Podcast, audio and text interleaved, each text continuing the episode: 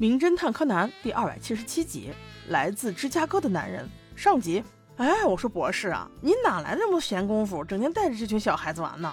这次又是去看马戏团，我要有你这精神就好了。不过据说这个马戏团的老板是一个外国人，而且特别有钱。刚一出来就被记者给逮到了，记者们的热情简直是无比中的无比，问的外国老板哑口无言，根本就跟不上回答呀。不过就因为这个，柯南已经看出了猫腻。那外国人很显然就不是老板吗？据他所知，真正的老板说的应该是美式英文，而这个外国人说的是英式英文，所以这俩就是长得像而已，根本就不是一个人。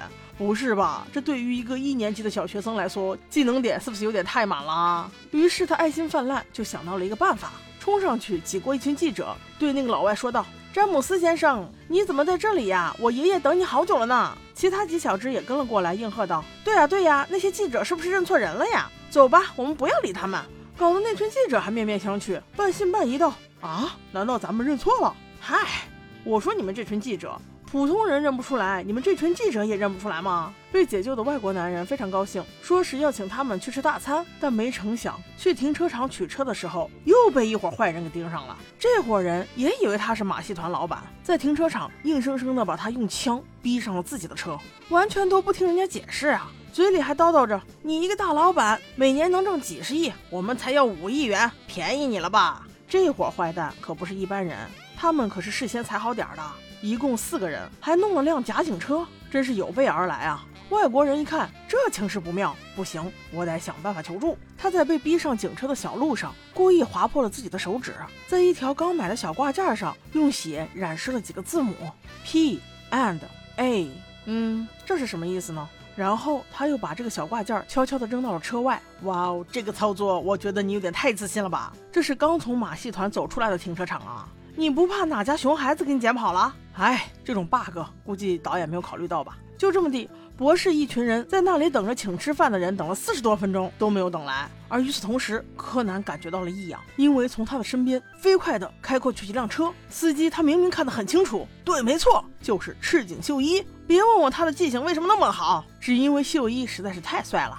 柯南瞬间感觉不对，四十分钟确实是太久了，于是便往停车场跑了过去。果不其然，就被他捡到了那个外国人留下的线索 P and A。虽然他暂时还不明白这到底是什么意思，但是能够确定的是，那个外国人一定是遇到麻烦了。在这里，我认为那个外国人应该和黑衣组织有关。普通人哪那么容易割烂自己的手指，哪那么容易留下线索呢？